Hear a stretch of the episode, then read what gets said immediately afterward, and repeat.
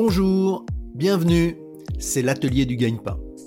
Je suis Bertrand Jonquois, cofondateur du gagne-pain, et avec ce nouveau rendez-vous, l'atelier du gagne-pain, nous allons prendre le temps de rencontrer régulièrement des professionnels du recrutement. Avec eux, nous découvrirons un autre regard sur les métiers du digital. Dans ces ateliers, nous vous proposerons les conseils de ces professionnels pour faire les bons choix dans votre projet et vous aider à trouver le gagne-pain qui vous convient.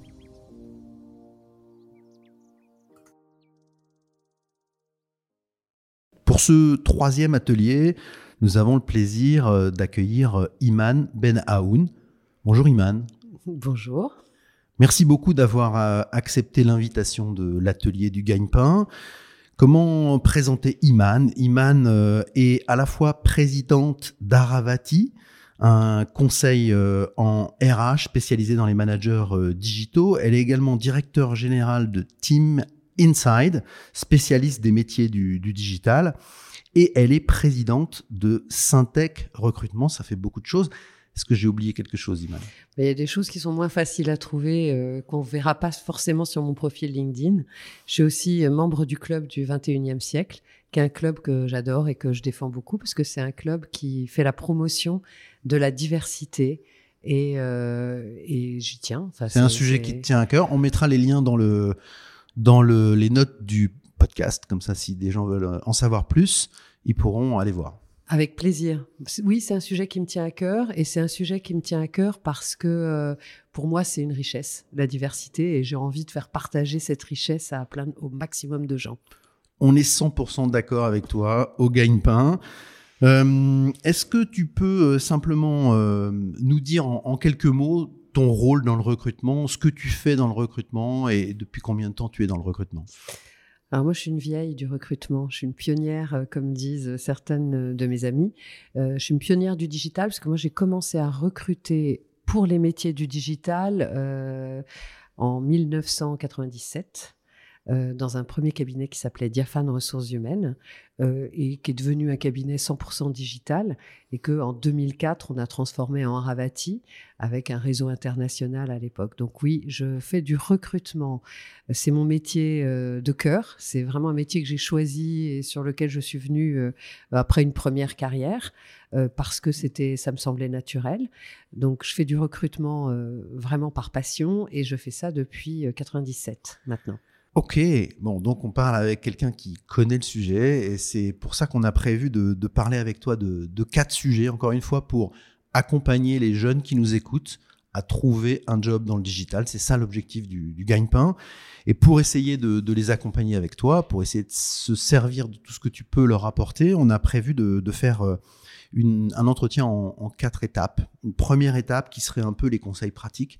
Qu'est-ce qu'il faut? Qu'est-ce que tu vois, toi, tous les jours comme conseils pratiques à mettre en œuvre pour un jeune qui cherche du, boulot dans le digital. Un peu les conseils tactiques, donc là plutôt quel secteur, euh, comment s'orienter euh, dans le dans l'univers du, digital toujours. Euh, des conseils stratégiques, donc là on parle un peu plus de qu'est-ce que ça veut dire les métiers à, l'horizon 2030 ou 2050, hein, qu'est-ce que ça change. et puis après, moi il y a, y a, une partie que j'aime bien aussi, c'est de se dire et c'est la quatrième partie, qu'est-ce qui change avec ce qu'on a connu pendant la période de confinement Est-ce qu'il y a des choses qui ont fondamentalement changé? Si ça te va, on commence par la première partie, les, conseils pratiques. Donc tu as parlé tout à l'heure euh, d'environnement digital et tu avais envie d'insister sur cet environnement digital qui est important pour les candidats. Oui. Alors, ce que, j'ai envie de dire à des gens qui, envisagent une carrière dans le digital, c'est euh, que le digital, d'abord, c'est vaste. C'est quoi le digital? Euh, Pour moi, c'est euh, aussi bien construire des plateformes digitales. donc là, il y a les métiers qui sont liés à la construction de, plateformes. Il y a les métiers digitaux autour de la communication, du marketing, de la relation client, de l'animation de communauté. Il y a plein de métiers dans le digital. Donc le digital, c'est vaste. En revanche, il y a quelque chose qui caractérise cet univers pour moi fortement ou cet environnement, c'est euh, le, le, le, fait que c'est un, un, environnement qui n'est pas figé. L'environnement digital, les métiers du, du, digital nécessitent vraiment de d'être capable et d'avoir envie d'apprendre en permanence, de se renouveler en permanence. Ce qu'on dit apprendre à apprendre ou être curieux, c'est ça que tu veux dire? Il faut que dans l'ADN de, l'individu qui veut se lancer dans une carrière digitale, il faut qu'il soit convaincu que la curiosité, c'est sa première qualité ou son plus gros défaut. Mais vraiment, il faut être extrêmement curieux. S'il n'est pas curieux, euh, il n'aime pas apprendre. Et si on n'aime pas apprendre, eh ben, il ne faut pas aller dans le digital parce que le digital, c'est apprendre en permanence, c'est renouveler ses compétences en permanance. Ça, c'est ton premier conseil. c'est mon premier cette conseil. Cette idée d'apprendre à apprendre, d'être curieux. Et, et, si on veut se lancer dans le digital, il faut avoir ça euh, en soi. Il faut avoir ça en soi. Il faut que ça soit une qualité intrinsèque, que ça soit quelque chose qui, vraiment euh, euh, catégorise l'individu. Il y a une, euh, il y a une autre dimension, c'est dans le digital, l'employabilité peut être courte. C'est-à-dire que euh, on est très bon sur une expertise verticale, c'est super. Si on n'a pas fait de veille, si on n'est pas allé chercher, si on n'a pas observé le marché, regardé ce qui se passe, ce qui évolue, eh ben, euh, qu'on ne s'est pas renouvelé, ben, l'expertise elle dure pas longtemps et on est vite obsolète, comme un iPhone vite. Quoi. Donc il faut remettre à jour le logiciel tout le temps. mais le remettre à jour, apprendre, c'est une chose, mais tester, innover, aller chercher les innovations, regarder ce qui se passe sur le marché, euh, aller sur des événements, sur des salons, écouter, euh, regarder ce que font ses pairs, c'est hyper important, ça fait vraiment partie du job. Les gens qui vivent tout seuls euh, dans leur job, sans regarder ce qui se passe autour, ils n'ont pas une durée de vie suffisamment intéressante. Pour ceux qui nous écoutent, qui sont plus juniors, qui ont souvent moins d'expérience que ceux dont tu viens de parler, Qu'est-ce qu'il faut qu'ils fassent? Qu'est-ce qu'il faut qu'ils mettent en avant quand on sort d'école, quand on est encore à l'école? Qu'est-ce qu'on met en avant dans son CV et, comment on gère ça? Ce qu'on imagine qu'on peut apporter à une entreprise. Les, moi, j'aime les CV où euh, la personne dit voilà, moi, je veux faire, je veux rejoindre une entreprise qui fait ci, à un poste comme celui-là, et voilà pourquoi je pense que je suis la bonne personne pour ce poste. On se projette. Ouais, ça manque beaucoup dans les CV. Nous, on, s'attache beaucoup à comprendre la motivation des candidats, parce que pour nous, c'est une clé de succès importante. Donc, euh, qu'est-ce qui motive quelqu'un? Et euh, si on nous l'écrit, c'est quand même plus facile à lire, et puis ça interpelle, et voilà. Donc, quelqu'un qui n'a pas beaucoup d'expérience, mais qui est capable de dire, voilà, moi, ce que j'aime faire, voilà ce que je sais faire, voilà ce que j'ai envie d'apporter à une entreprise, voilà le type de poste sur lequel je me projette, bah, c'est quelques clés euh, qui permettent de bien comprendre ce qu'on peut lui proposer ou pas. En dehors du CV, on parle beaucoup de LinkedIn et tous les auditeurs du, du gagne-pain le savent. LinkedIn, c'est clé. Qu'est-ce que ça veut dire pour toi, LinkedIn, pour euh, ces jeunes recrutés? Bah, LinkedIn, c'est un vivier. C'est un vivier de talent, un vivier de candidats pour nous. Donc, euh, c'est euh, un des endroits où on sait qu'on peut identifier des candidats qui ont une compétence qui nous intéresse. Donc, oui, c'est une grosse base de données candidats, LinkedIn. Il y a un, truc quand même auquel il faut être attentif pour quelqu'un qui euh, serait en poste et euh, qui cherche un job et euh, qui le fait savoir sur LinkedIn, c'est que LinkedIn, c'est public, que les infos que vous mettez sur LinkedIn ne sont pas confidentielles. Pour moi, la différence entre LinkedIn et un CV, LinkedIn, c'est un teaser. C'est en gros, voilà à peu près mon expérience, mais je peux pas vous parler de mes coûts d'acquisition, je peux, ou je peux pas vous parler des performances des campagnes médias ou, du, ou de la campagne en social sur Instagram que j'ai faite euh, pour euh, l'association euh, Tartampion, parce que c'est, il peut y avoir un problème de confidentialité. Dans un CV, on a le droit d'écrire des choses comme celle-là, parce qu'un CV, c'est un document confidentiel. C'est très intéressant, c'est très intéressant cette, cette notion que tu évoques, c'est la première fois que je l'entends, mhm. mais elle me semble très importante. C'est-à-dire qu'effectivement, sur LinkedIn, on peut dire plein de choses, mais dans un CV, on peut tout dire. Hein, Absolument. C'est ça l'intérêt. C'est un document confidentiel, donc on peut y mettre des informations qui n'ont pas vocation à être dévoilées. Donc rien de stratégique, bien sûr, sur un CV. Euh, vous pouvez pas dévoiler les, des chiffres euh, confidentiels de votre entreprise, mais vous pouvez donner un certain nombre d'indices que vous mettrez plus difficilement sur un site public comme LinkedIn. Dans la deuxième partie de, notre entretien, euh, j'aimerais parler de, tes conseils plutôt tactiques. Donc là, on parle un peu de, des entreprises, des secteurs. Euh, vers quel secteur les, jeunes qui nous écoutent peuvent s'orienter Qu'est-ce qui est, à ton avis, euh, le secteur, les secteurs les plus porteurs pour, pour ces jeunes? Alors, je ne sais pas s'il y a des secteurs plus porteurs, parce qu'il y a énormément de secteurs et de, nouveautés, de nouvelles entreprises. Il y a eu des, des, levées de fonds euh, pour quelques structures, sociétés françaises qui, euh, du coup, ont des campagnes de recrutement colossales. Donc, euh, il y a tous ces secteurs-là sont soit les fintech, le gaming, il y a en ce moment tout ce qui est lié au marketplace, donc aux plateformes de, vente multimarque. Donc, il y a énormément de secteurs d'activité qui recrutent, et puis les secteurs d'activité traditionnels qui recrutent pour les métiers du digital. Donc, dans toutes les grandes euh, sociétés de distribution de textiles, de mode, de parfumerie, euh, euh, les, les startups de monoproduits, il y a un, volume de postes ouverts qui est colossal. Ce que j'entends, c'est le digital est partout, là, globalement. Ah bah, ce le que tu es en train de dire. est partout, dans tous les métiers, dans toutes les entreprises. Et il y a des entreprises qui sont purement digitales, donc ce qu'on va appeler les startups ou les pure players.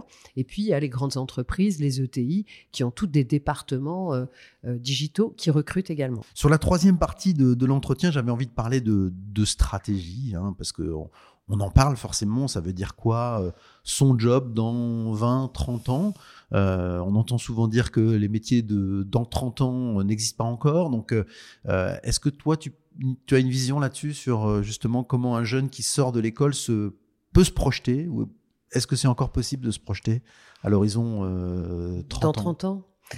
Moi, j'ai envie d'être un peu pragmatique euh, là-dessus. Oui, il y a probablement les métiers d'aujourd'hui sont des métiers qui n'existaient pas forcément hier. Hein. Un chef de projet digital hier, ça n'a plus rien à voir avec ce que c'est un chef de projet aujourd'hui. D'ailleurs, il s'appelle product owner, business analyst. ils ont changé de métier, ils ont changé de, nom de poste. Donc, euh, oui, les métiers évoluent, ils évoluent vite. Euh, je, je, serais curieuse de voir ce que, ce que pourraient dire mes confrères sur les métiers dans 30 ans. Moi, je prétends pas savoir ce qui va se passer. Ce que je peux dire pour une construction de carrière, en revanche, c'est qu'il faut être cohérent euh, dans ses choix. Il y a des, des carrières qui se font pas par hasard. Donc, une carrière, ça se construit.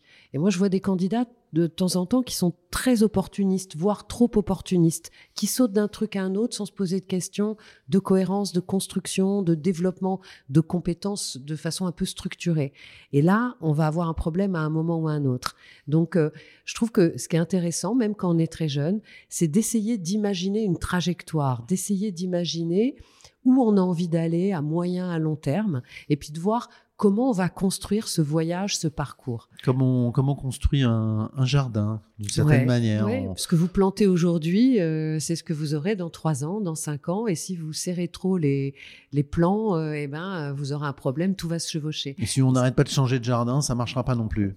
Tout à fait. Et donc, je pense qu'il faut vraiment construire son, sa trajectoire, essayer de l'envisager. Après, on a le droit de changer d'avis, on a le droit de bifurquer. Et je vois énormément de gens qui euh, décident de euh, tiens, j'ai fait six ans ça, maintenant j'ai vraiment envie de faire autre chose. Voilà comment je vois les choses. Et c'est possible et c'est envisageable. En revanche, essayer dans la mesure du possible de construire une trajectoire, de se positionner sur ce qu'on aime, ce qu'on n'aime pas, ce qu'on a envie de faire, comment, avec quel type de personne a envie de le faire, à quel rythme. Parce que le rythme dans une start-up, le, rythme dans une PME ou le rythme dans un grand groupe vont pas être le même. Qui est, à ton avis, pour euh, encore une fois les jeunes qui nous écoutent, le, le meilleur conseil? Qui est-ce qui apporte le meilleur conseil à ces jeunes, justement pour se projeter, pour essayer de, de voir un peu l'avenir, ce qui est souvent aussi une question qui nous est posée qui est le plus à même de conseiller La famille, les amis, euh, voilà. On a souvent cette question c'est LinkedIn, j'ai envie de dire.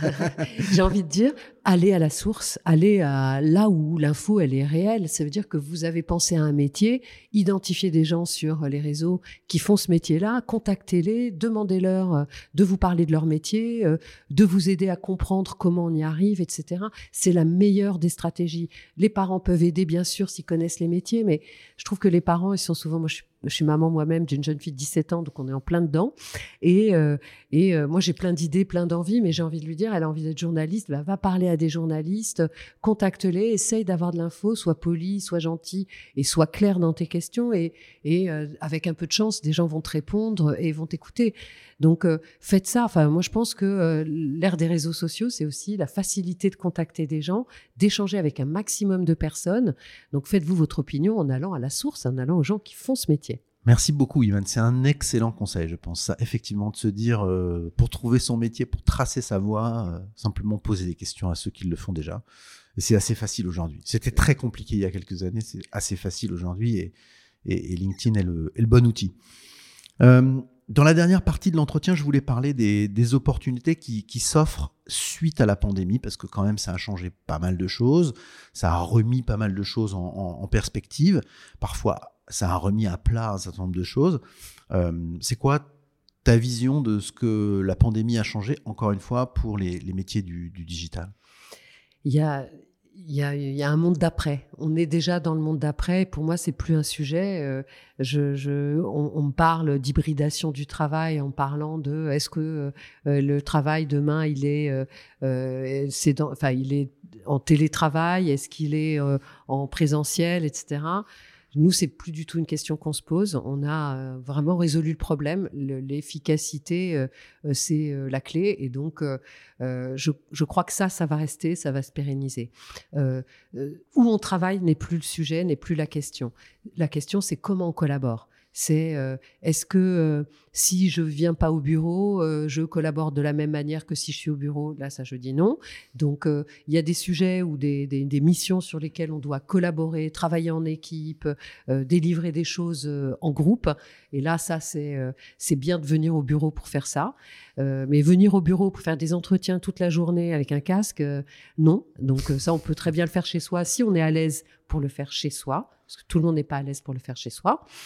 Donc ça veut dire adaptabilité, ça. Ça veut dire qu'on s'adapte à chacun, on s'adapte au, métier de chacun. Et... puis on adapte le lieu à la mission. Ça veut dire que si euh, ma mission euh, euh, comprend des choses sur lesquelles je dois me concentrer pour délivrer des choses, et eh ben ça, j'ai besoin d'être isolé, d'être un peu concentré pour le faire. Est-ce que c'est intéressant de le faire au bureau? Et si euh, euh, c'est plutôt euh, de l'échange, si c'est plutôt de l'informel, si c'est de la création, s'il y a du brainstorm, etc., c'est plus difficile de faire à distance. Donc j'adapte ma localisation au type de mission que j'ai à faire dans une journée. Donc ça, pour moi, c'est réglé.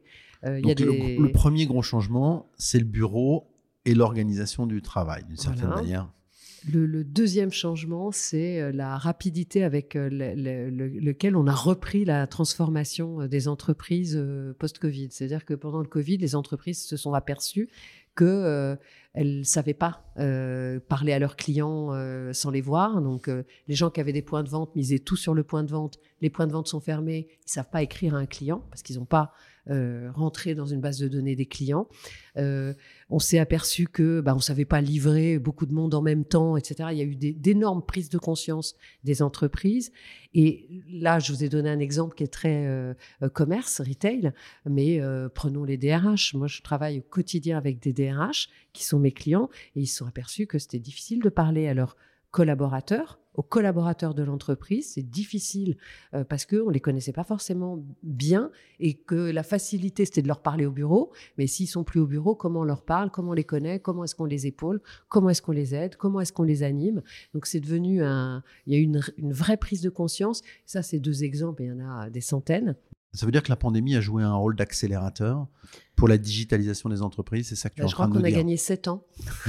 Il y a une étude, euh, je, peux te la retrouver si tu veux, qui dit que on a gagné 7 ans dans la transformation digitale des entreprises. Donc c'est une bonne nouvelle. C'est une accélération. C'est une bonne nouvelle. Euh, elle, a eu des, des, côtés plus difficiles que d'autres. En revanche, elle a, elle a provoqué une prise de conscience euh, sur laquelle on va pouvoir capitaliser, gagner et, euh, et euh, développer. On parle du télétravail, moi je parle du travail à distance maintenant. J'avais déjà un collaborateur qui vit à Nantes parce que ses parents sont âgés et qui venait une journée par semaine au bureau, mais qui le reste du temps faisait son métier à partir de Nantes. Et c'était tout à fait possible et envisageable. Oui, pour le travail à distance, mais pas forcément à 100% à distance, parce que la proximité reste importante. C'est le même constat que font tes, tes clients ou, ou vous, en tant que cabinet de, recrutement, vous êtes un peu en avance sur ce sujet? Qu'est-ce que tu vois chez tes clients? Nous, on, a une population et on a une proximité avec les métiers du digital qui font qu'on est probablement en avance. On a des clients qui demandent aux collaborateurs de revenir à 100%. On a des entreprises qui recrutent et qui veulent, euh, qui donnent une journée, qui autorisent une journée de télétravail ou de travail à distance sur un marché qui se tend un peu en termes de compétences. Vous avez vu, il y a 80 000 postes non pourvus dans le digital. Euh, il y a plus de postes ouverts que de candidats en demande. Donc il y a un moment où le candidat choisit le rôle ou le poste ou l'entreprise.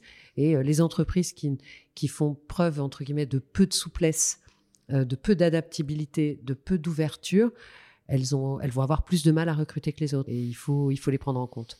Merci beaucoup pour tous ces conseils. Euh, Iman, en conclusion, qu'est-ce que tu, souhaiterais dire encore une fois à ces jeunes qui nous écoutent, euh, qui veulent se lancer dans le marché de l'emploi et du digital? Ça serait quoi tes, deux ou trois principaux conseils? Ah, ne pas croire que le digital, c'est que euh, Instagram et, et, TikTok. Le digital, c'est beaucoup d'autres choses. J'ai envie de leur dire que le fait de travailler dans un environnement digital abolit quand même relativement les frontières. Donc, qui se prépare à parler d'autres langues que spécialement le français. Excellent. Il y a quand même un sujet là-dessus. C'est un sujet qui revient tout le temps. Euh, Apprendre l'anglais, le pratiquer au moins professionnellement. Le plus possible, parce que euh, on, est dans un monde digital sans frontières. Et puis euh, de s'intéresser à ce qui se passe en dehors de chez nous. Euh, de ce qui se passe aux États-Unis, de ce qui se passe en Asie. Euh, il y a énormément euh, d'avancées, alors pas toujours les plus sympas, mais il y a, il y a énormément d'avancées. Et s'ils ont envie de faire une carrière digitale, bah, qu'ils fassent preuve de curiosité dès maintenant, en s'intéressant à d'autres choses que ce qu'ils ont sous les yeux en permanence. Donc on rejoint un peu ton, ton premier sujet, être curieux, regarder ce qui se passe autour de soi. Absolument. Merci beaucoup Iman. Mais c'était un plaisir.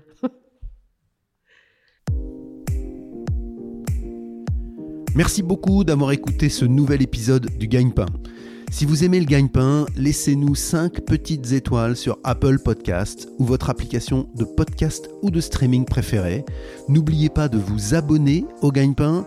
Vous pouvez nous écrire, nous envoyer vos suggestions et vos commentaires sur legagnepain.fr. Retrouvez-nous également sur les réseaux sociaux pour suivre notre actualité. À bientôt pour un nouvel épisode du Gagne-Pain.